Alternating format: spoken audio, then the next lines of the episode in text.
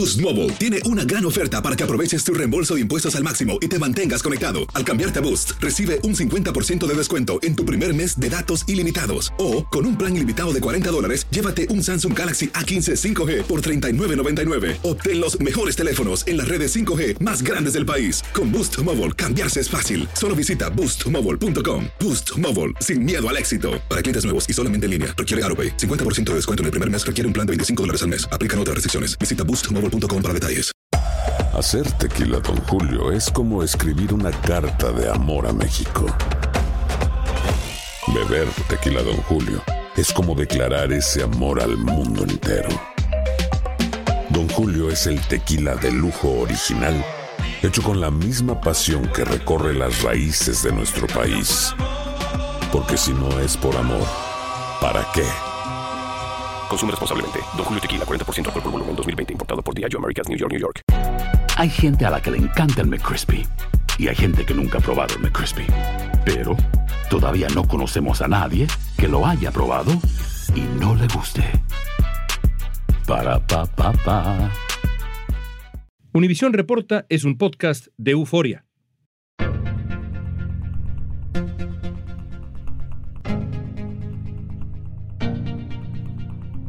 Un estudio reciente del Fondo de Población de Naciones Unidas elaborado en 15 países en desarrollo encontró que en solo dos han crecido los nacimientos. Por primera vez, el gobierno chino alentó a su población a tener hijos. Corea del Sur batió el récord de la tasa de natalidad más baja del mundo y en Estados Unidos el índice de natalidad va en descenso continuo. Según estadísticas, un 57% de las parejas en este país no quieren tener hijos. Los altos costos que debe enfrentar una pareja al momento de pensar en agrandar la familia están repercutiendo en la caída de la tasa de natalidad. Mi compañero León Krause platicó sobre este tema con el sociólogo y antropólogo Alejandro Angi. El experto explicó si estamos frente a una tendencia mundial, qué peso tienen factores como la economía y el cambio climático y cuál ha sido el efecto de los medios y redes sociales en la decisión de no tener hijos. Pero hay indicadores que son un poco más fuertes. El nivel de educación de las mujeres en particular es uno de los indicadores más grandes de si toman la decisión de tener hijos o si esperan tomar esa decisión. Hoy es jueves 23 de marzo. Yo soy Maite Interiano y esto es Univisión Reporta. Un estudio reciente sugirió que alrededor de 44% de los estadounidenses entre 18 y 49 años dicen que es poco probable o no muy probable, digamos, que tengan hijos. Está creciendo esa cifra, cada vez hay menos gente que quiere tener hijos, está cayendo la tasa de natalidad. Pone este desafío del que hablamos hoy en perspectiva. Vale, depende de qué ángulo le demos. Si lo estamos mirando a un nivel global, pues en los países más desarrollados, más ricos, depende de, de cómo lo queramos llamar, generalmente los países del norte de Europa y de Norteamérica, pues vemos que la fertilidad se ha reducido sustancialmente en los últimos años, en las últimas décadas. Pero todavía en lugares como el África, en el sur de Asia, en países un poco más pobres, en América Latina, todavía los números están creciendo. Así que depende de cómo lo mires. Es un problema de países desarrollados. Sí, yo ahí me voy a meter un poquito a dar mi opinión personal. Hazlo, por favor, sí. en todo este podcast. A veces lo definimos como un problema y a mí me gustaría como sociólogo preguntar por qué es un problema. Si el número de personas que están naciendo en este momento en el mundo está disminuyendo, en contexto de nuestros sistemas económicos y capitalistas sí es un problema, uh -huh, porque uh -huh. hemos desarrollado unos sistemas que requieren de, mano de, de obra. consumo, de mano de obra para construcción, entonces requieren que siempre haya una base sustancial de personas jóvenes haciendo el trabajo. En ese mismo contexto, si lo que estamos viendo ahora es que las poblaciones están envejeciendo un poco más, por ejemplo, en Japón los promedios de edad de la sociedad están bien altos, ¿no? Ya hay muchos más ancianos que gente de nuestra edad, ¿no? De los 40, los 30. Y en ese contexto, ¿eso qué quiere decir? Que para esos trabajadores jóvenes japoneses, pues de pronto les va a tocar trabajar hasta más edad, retirarse luego, o que puede haber una crisis financiera porque no se pueden sostener los programas como de salud pública y de las pensiones. Y las pensiones. Entonces, sí es un problema si lo miramos en el contexto de nuestro capitalismo, ¿no? Pero en otros contextos, como el medio ambiente, por ejemplo, o en otros aspectos de qué significa eso para la vida de los humanos, tener menos o más gente realmente no cambia necesariamente nuestra función, nuestra misión aquí en este planeta. Vamos a analizar por lo menos los argumentos que encontré publicados Claro. de la gente que dice que no quiere tener hijos. Tú los has escuchado y estudiado. Soy uno de ellos. Eres uno de ellos. Empecemos por quizá el más personal. Sí. Pensaba yo si comenzar por los más macro o el más personal, el más íntimo. Decidí comenzar por el más íntimo. Listo, perfecto. Hay quien dice que tener hijos ya no es una manera de realizarse en la vida. Sí. Cuéntame. Eso puede ser el resultado de cambios culturales, de pronto visto desde la superficie. También me voy a ir al nivel macro, ¿no? Para muchos de mis amigos, personas con las que me relaciono, algunos de mis hermanos inclusive, la idea de tener hijos nunca ha estado relacionada para nosotros con este, ¿cómo lo llamaste? Con la realización. La realización personal, sí. Eso es un cambio que se viene viendo desde los años 50, ¿no? Es interesante porque por mucho que lo queramos ver a un nivel macro, ya cuando empezamos como a quitarle las capas a la situación, nos damos cuenta que está más entrelazado a una cantidad de condiciones macro, ¿no? Más grandes, que a veces son difíciles de distinguir unas de las otras. En medio de la inflación que padecemos, cada vez es más caro mantener y criar a los hijos. Y esto sobre todo teniendo en cuenta los gastos básicos. El costo de criar a un niño para una familia biparental de ingresos medios con dos hijos pudiera ser más de 310 mil dólares. Para muchas personas que manifiestan su deseo de no tener hijos, Sí, el costo de la vida es una preocupación enorme. enorme. Me cuesta suficiente mantenerme a mí Sí. y a mi pareja que Sí. pensar en una persona más. Sí, aquí hay otra cosita interesante de resaltar. Los sociólogos siempre estamos mirando, por ejemplo, cuando ves este tipo de encuestas, algunos sociólogos, antropólogos, gente de las ciencias políticas, lo que estudian es la opinión de las personas. Si analizamos la economía, los costos de hoy en día de mantener a un niño o a un par, costos de salud, en sistemas donde hay menos apoyo público a veces, Sí. eh, social. Entonces, sí, hay una relación bastante alta entre las maneras como los jóvenes en este momento, especialmente ese grupito que se está graduando de la universidad en esta época o que están muy recién graduados, no lo ven como un incentivo. Tienen unas presiones muy fuertes de trabajar, de hacer dinero y Deudas y- estudiantiles. Y deudas estudiantiles, sí, esas. Y en ciudades como Miami, como Nueva York, los costos de vivienda se han incrementado drásticamente. en Sí, pensar en años. otra recámara es una Sí, sí, pesadilla. es una pesadilla. Y lo veo, lo veo con mis amigos que tienen uno o dos chiquitos, ¿no? Es un struggle, es una, Es una lucha, es un una desafío. lucha. Una encuesta llevada a cabo el año pasado en Morning Consult mostró que en Estados Unidos, para una de cada cuatro personas, el cambio climático es una razón para no tener hijos. Un sondeo anterior reveló que entre los adultos jóvenes que dijeron que planeaban no tener hijos o tener menos hijos de los que querían, el 33% mencionó el cambio climático como una razón de peso.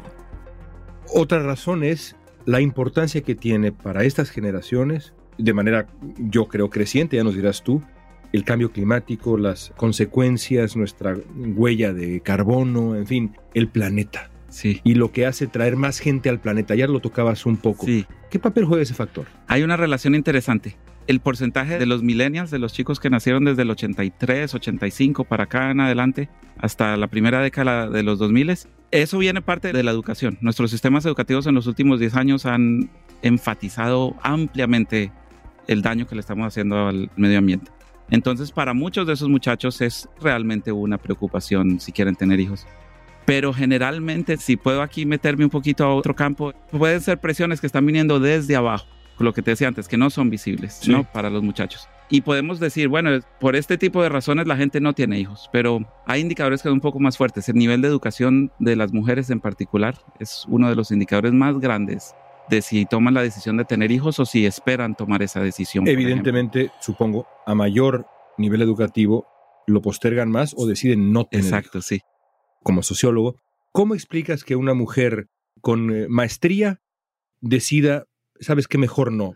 Porque encuentra la satisfacción personal en una carrera, en... ¿Dónde está la explicación? Una puede ser esa. De pronto, sociológicamente hablando, una perspectiva un poco más conservadora en el contexto tradicional de la palabra, no tan politizado. Pero si lo miras desde otros ángulos, por ejemplo, cuando las mujeres, y hablo de las mujeres en este contexto porque son las que pueden tener hijos ¿no? Eh, biológicamente en nuestra vida humana. Entonces, esa decisión generalmente, aunque sí a veces se toman en familia, generalmente recae mayoritariamente sobre la mujer. Lo que sucede es, es posible que porque llevan más educación, entonces ya su imperativa social o económica ha cambiado, ¿no? Ya no es con lo que decías al principio. No se espera que tengas hijos Claro. para ya, lo lograste. Claro, sino- ya es edúcate, ten un buen trabajo, lo estoy viendo con mis sobrinos, con mis estudiantes. Otra también opción, una variable que podemos observar aquí es que mientras más años de educación tenemos, también tenemos un poco más de años de educación sexual. Y entonces es clarísima la relación que existe entre la educación sexual y también el número de hijos que las personas tienen. Mientras más educación hay en los años formativos, en la secundaria, en la... Más te cuidas, eh, eh, claro, menos más, hijos. más opciones aprenden esas mujeres a tener para evitar tener hijos. Al regreso veremos cuáles pueden ser las consecuencias de la disminución de la población.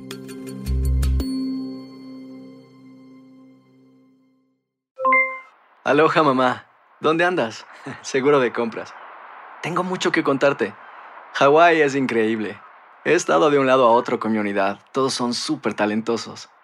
Ya reparamos otro helicóptero Blackhawk y oficialmente formamos nuestro equipo de fútbol. Para la próxima te cuento cómo voy con el surf y me cuentas qué te pareció el podcast que te compartí, ¿ok? Te quiero mucho. Be All You Can Be, visitando goarmy.com diagonal español. Si no sabes que el Spicy McCrispy tiene Spicy Pepper Sauce en el pan de arriba y en el pan de abajo, ¿qué sabes tú de la vida? Para, pa, pa, pa. En JCPenney tenemos infinidad de regalos para el Día de las Madres hasta el domingo. Ahorra hasta 40% en todo Liz Claiborne y vístela de pies a cabeza con la última moda. Además, aprovecha las ofertas Yes Please, con diamantes y piedras preciosas a 25 dólares para miembros de JCPenney Rewards. ¿Aún no eres miembro? Inscríbete. Es fácil y gratis. Y regálale a mamá todo lo que se merece. JCPenney. Vale la pena. Ofertas válidas hasta el 12 de mayo en selección de estilos. Aplican otras exclusiones. Joyería se excluye de los cupones. Detalles en la tienda jcp.com. Platicamos con el sociólogo Alejandro Angie. lo hablamos como muy temprano en nuestra relación y decidimos pues que no queríamos porque queríamos tener libertad y flexibilidad. Más la igualdad, están viendo tal vez ese temas que tienen que ver con el ecosistema, con el propósito de vida. Según un reporte reciente de The New York Times, las preocupaciones económicas siguen siendo primordiales para la mitad de la población que no desea tener hijos en Estados Unidos. A este factor se suma la inestabilidad global y la política nacional. Además, los datos más recientes muestran que el índice de natalidad en Estados Unidos ha venido descendiendo en los últimos siete años consecutivos y se cree que la baja se aceleró debido a la pandemia. Quiero regresar a esto que decías del pesimismo porque me parece fascinante. Esto yo lo he escuchado con gente a la que quiero mucho. Tengo una sobrina con la que conversé, debe tener mi sobrina 25, 26 años, y una de las razones que me dijo alguna vez fue, y estoy parafraseando, ¿para qué traer hijos a un mundo como este? Es decir, la inestabilidad global, la idea de que el mundo nunca ha estado peor. Y sin embargo, hay estudios que sugieren que eso no es cierto, pues, que no es verdad que el mundo está en su peor momento. A ver, explícame. Eso es verdad. Tienes toda la razón. Estamos en una época donde las condiciones para los humanos, individualmente o en sus familias, están mucho mejor. La vida promedio de una persona hoy en día es más larga, es más saludable que hace 100 años, que hace 200 años. ¿Y por qué creemos lo contrario entonces? El mundo es complicado, es interesante. Ahí tenemos que apelar a una cosa sociológica que, que nosotros llamamos, es una cosa oscura dentro de la sociología, que llamamos la imaginación sociológica. Y nosotros a veces decimos que los humanos no siempre tenemos claramente la capacidad de, en literatura llaman esto de personalizar, ¿no? Como observarse a uno mismo como un tercer ente, ¿no? Como una persona de afuera. La objetividad. Eh, sí, entonces la imaginación sociológica nos pide que hagamos eso. A veces nos enfocamos demasiado en cosas que están muy, muy a nuestro alrededor. Yo vivo, por ejemplo, hoy en día todavía en un barrio de bajos recursos y para mí es fácil salir ahí a la calle y ver todo lo que está mal, ¿no? Entonces, ¿cuánto tenemos que sacar el lente hacia atrás, ¿no? Para ver que, ok, de pronto en mi barrio o en mi cuadra las cosas no están tan bien, pero si miramos ya más a un nivel estatal, a un nivel nacional, a un nivel global, las condiciones no están tan malas como a veces podemos enfocarnos en cosas que están pasando a nuestro alrededor. Y si puedo extenderme aquí un poquito más, la prensa, los medios de comunicación a veces tienen iba un- yo a decir. una influencia muy grande en como la opinión pública. Y las redes, ¿no? Quizá Ah, que, su- subrayan una cosa que ocurre, es decir, antes también los horrores que pasaban, quizá un horror que pasaba a 10.000 kilómetros de distancia no nos llegaba porque pues desaparecía o el periódico no lo cubría. Ahora inmediatamente hay un video y eso tiene que tener un efecto en el alma humana. Y la desinformación, además, otro nivel de otros medios que están abiertos y que desde el punto de vista público compiten con la información de medios formales, ¿no? Y ahí se viene cualquier tipo de cosas a través de los social media, de TikTok, de Instagram, de Facebook. Es increíble. Te voy a dar un ejemplo de algo muy interesante que pasa. Adelante. Cuando los sociólogos salen y preguntan acerca de las perspectivas de la gente sobre la criminalidad y comparan los índices de criminalidad, eso se hace como una ¿cómo le dirías a este tipo de gráfica? donde una, sube y una cruz, ¿no? Sí. Entonces, cuando los índices de criminalidad están abajo, generalmente las opiniones de los índices de criminalidad están arriba. Dos son invertidas, son diferentes, invertidas, sí. Y entonces es muy interesante porque a veces la opinión pública no refleja objetivamente, las realidades. Y no quiero decir que el mundo esté perfecto, obviamente tenemos unos desafíos muy grandes, particularmente en el contexto del medio ambiente pero también tenemos la capacidad de ir haciendo arreglitos y cositas para mejorar las cosas. A ver, hablemos ahora de lo que decías. ¿Hay riesgo de una crisis, por ejemplo, en cuanto a las pensiones? Si esto se vuelve una revolución, regresando un poco a tu primer punto, hay una revolución y de pronto las mujeres, los hombres también del mundo desarrollado y, y, poco a poco el planeta entero dicen estamos más informados, más educación, incluso porque estamos mejor, ¿no? En un fenómeno singular, dejamos de tener tantos hijos. ¿Esto es un problema o crees que esa revolución de la natalidad y fertilidad humana podría derivar en un mundo mejor? A ver, el optimista que vive en mí sí cree, creo que eso podría culminar en un mundo mejor. Sin embargo, hay una cosita. La Tierra en este momento no está sobrepopulada necesariamente de, humanos, ¿no? O sea, si algunos índices siguen aumentando de natalidad, el efecto no es necesariamente negativo. Donde estamos viendo los mayores abusos es en industrias que producen una cantidad de gases y cosas, ¿no? Entonces, si nosotros trabajamos entre países, entre corporaciones, entre sistemas para disminuir ese tipo de cosas que están contaminando nuestras aguas, el aire, pues el impacto de cuánta gente hay aquí no es tan importante. Pero sí hay lugares donde vemos la sobrepoblación, en lugares concentrados, en lugares geográficos, ¿no? Donde hay una pobreza absoluta, donde ya no hay algunos recursos naturales. Eso está creando una cantidad de refugiados alrededor del mundo.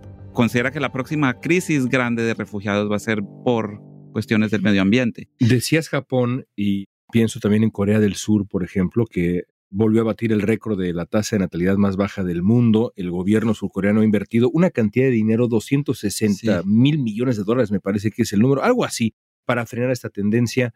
En las sociedades donde hay una natalidad muy alta, hay lo que decías, esta escasez y demás, pero ¿qué le hace a una sociedad en donde la natalidad empieza a caer de manera dramática? ¿Qué le pasa a esa sociedad? Pienso en Corea del Sur, por Sí, en el contexto, como te venía diciendo ahorita, en un contexto económico es grave como te decía, no hay suficientes trabajadores en sus años fuertes de trabajar para sostener a las pensiones y la salud de las personas que se están retirando. Japón es un lugar muy interesante porque Japón no es un sistema 100% capitalista, la gente no lo sabe muy bien, pero es más como los países nórdicos, allá como, Escandinavia. El gobierno subsidia una cantidad de servicios para los ciudadanos. Y entonces lo que viene pasando es que Japón hace mucho tiempo se está endeudando porque están continuando todos esos subsidios de pensiones, de... Pero alguien tiene que trabajar para pagar. Sí, y lo que Japón ha estado haciendo es prestar. Entonces ahí mucha gente ha venido especulando por muchos años que la economía de Japón está a veces al borde ahí de un colapso por la deuda que tiene para sostener. Con otro elemento, y aquí a lo mejor estamos resolviendo el mundo. No hay migración. No hay migración. A Japón, ni a Corea del Sur. Ni a Corea del Sur. Entonces, menos hijos, pero más migración es lo que proponemos a Naciones Unidas.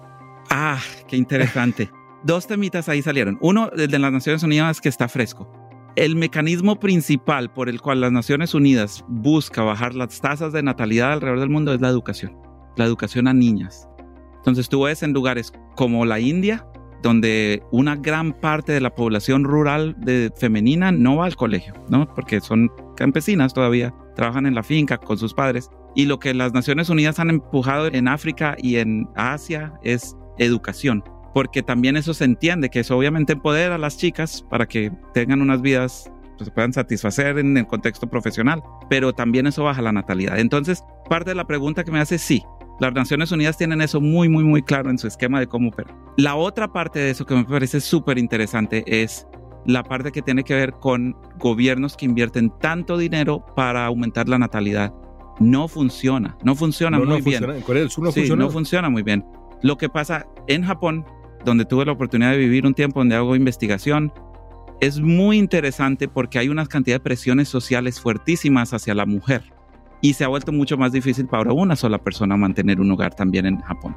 Entonces, estos sistemas no funcionan porque darle un subsidio de mil dólares, de dos mil dólares al mes a una familia por tener un hijo, no es más fuerte que el incentivo o la imperativa de esa persona de decir, yo no quiero estar en esa situación. Quizá eh, los gobiernos tendrían que reconocer que el concepto de la familia también ha evolucionado. Esa es una difícil. Cuando yo hablo con mis estudiantes de este tema es inclusive para ellos que son jóvenes. Hay un grupo bastante grande a veces que les es difícil aceptar que la familia cambia, que la familia viene cambiando desde que los humanos estamos caminando en este planeta. Los esquemas que nosotros entendemos como familiares de familia son los nuestros de esta época y de esta geografía, pero si tú vas a lugares remotos del mundo, la gente se casa diferente, no se casa, la familia tiene dinámicas diferentes. No hay una sola idea. Y es una de las cosas más difíciles de cambiar en un contexto político, social. Lo estamos viendo en Estados Y Unidos. religioso. Sí, y religioso. Es pesado.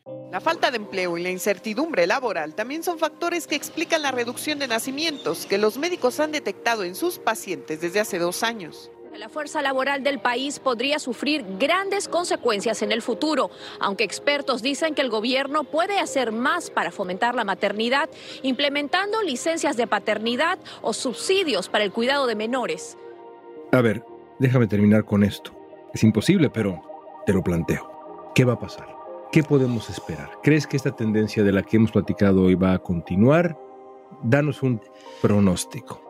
Mi pronóstico es que sí, la tendencia va a seguir hacia abajo. Mientras pasa una cosa interesante, los países en vías de desarrollo, los países pobres, como los queramos llamar, están en este momento y ya por varias décadas, más o menos tres décadas, como en un patrón de ascender a lo que se percibe como el mundo desarrollado, ¿no? Mejores salarios, menos pobreza, más protecciones para trabajadores, para familias, menos horas de trabajo y más tiempo en familia, por ejemplo, la productividad cambia. Y entonces lo que pasa es que al eso estar sucediendo, pues también empiezan a bajar, a disminuir los índices de, de Claro, natalidad. claro. Entonces yo sí creo que el futuro de la sociedad humana luce un poquito menos de los 8 billones que ya alcanzamos, ¿no? O ya estamos a punto de alcanzar. Sí va a bajar ese número. Eso lo que me indica a mí es que nuestros sistemas políticos y económicos probablemente se van a tener que adaptar. Van a entrar en tensión. Sin embargo, puede que pase mucho tiempo antes de eso, sí. Porque ahí está la otra parte de la que hablábamos. Hay una reserva de trabajadores, de mano de obra, pobre, probablemente sin educación alrededor del mundo, refugiados, que los países desarrollados no quieren dejar entrar. Los países desarrollados en algún momento van a tener que lidiar con esto. Estados Unidos lo ha hecho muy bien a pesar de los problemas que estamos teniendo. Entran millones de personas y esas personas se acoplan al sistema, trabajan, eventualmente ya generacionalmente construyen, compran una casa. Más la enorme fuerza laboral de la Sí, migración. Es necesaria. Estados Unidos no sobreviviría sin nosotros, sin estas fuerzas laborales que vienen del sur, que a veces vienen de Asia.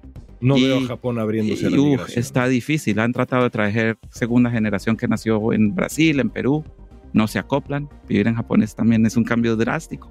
Pero sí, yo creo que en algún momento los países desarrollados van a tener que abrir sus puertas de una manera un poquito más equitativa, si se Sí, puede decir eso, porque el sistema no es equitativo. Los pobres, los refugiados no, no pueden pedir una visa. Entonces, ojalá, ojalá eso mejore las condiciones para gente que no tiene los mismos recursos. Te agradezco tanto esta conversación. Qué interesante. Muchísimas gracias. Si bien la decisión de no tener hijos todavía no es una tendencia global, hay indicadores de que va en aumento. En redes sociales han crecido movimientos como Child Free by Choice. Un estudio de Pew Research Center indicó que en Estados Unidos las personas que no desean tener hijos han aumentado. Y un reportaje de la BBC mostró que cada vez más hombres jóvenes están buscando acceder a una vasectomía, especialmente después de que la Corte Suprema eliminara el derecho federal al aborto en junio del año pasado.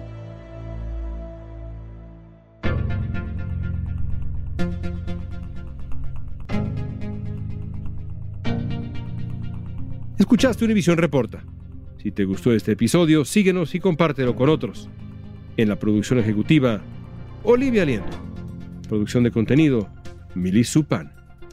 Asistencia de producción, Natalia López y Waleska Mansi. Booking, Soía González. Música original de Carlos Jorge García, Luis Daniel González y Jorge González. Soy León Krause, gracias por escuchar Univisión Reporta.